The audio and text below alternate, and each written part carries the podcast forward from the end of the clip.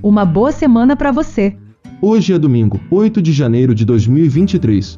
E o estudo de hoje tem como tema a Aliança da Salvação. Eu peço que você preste atenção nesse primeiro parágrafo do nosso estudo de hoje. Ele diz o seguinte: Não devemos concluir que o caminho que sobe só tenha dificuldades e o que desce só tenha facilidades por toda a estrada que conduz à morte, há dores e dificuldades, aflições e desapontamentos, inclusive advertências para não prosseguir avante. O amor de Deus faz com que seja difícil para os descuidados e obstinados destruírem a si mesmos. A verdade é que a estrada de Satanás é arranjada de modo a parecer atraente, mas é tudo ilusão.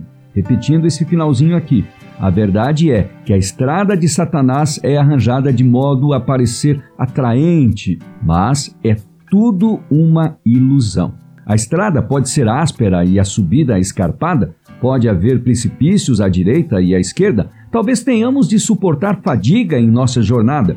Quando cansados, quando ansiando repouso, poderemos ter que labutar ainda. Talvez tenhamos de combater quando já desfalecidos, quando desanimados, Precisamos ter ainda esperança, mas com Cristo como nosso guia, não deixaremos de alcançar o desejado objetivo.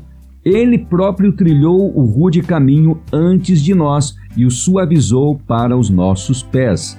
Texto do maior discurso de Cristo, páginas 96 e 97. Paciente perseverança em fazer o bem irá conduzi-lo deste mundo de tristeza e luta à glória e honra e vida eterna. Tenha Deus no íntimo e no alto, e não precisará temer coisa alguma. A Bíblia é uma luz para os que estão em trevas. Na perspectiva de jubilosa imortalidade estendida aos que perseverarem até o fim, você encontrará um poder enobrecedor, uma força de que necessitará para resistir ao mal. Seja firme na hora da aflição e receberá uma coroa que nunca murchará.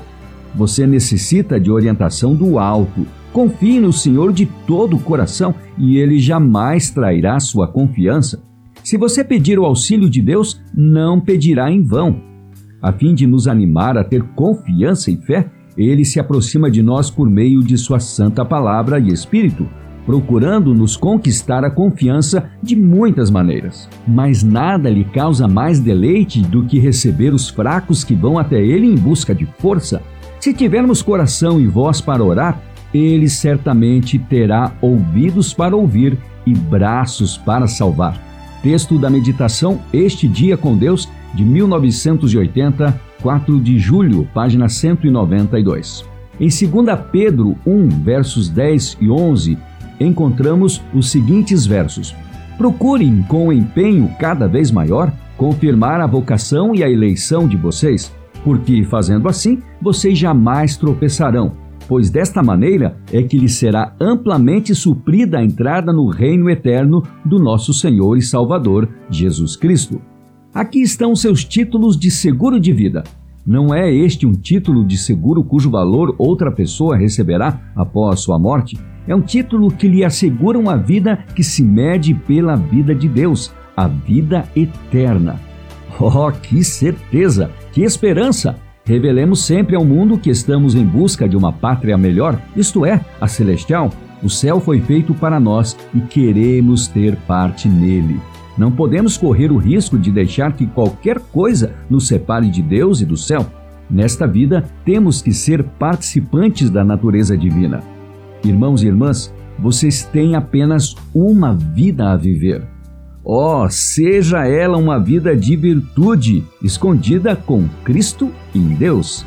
Meditação nos Lugares Celestiais, de 1968, 23 de janeiro, página 29.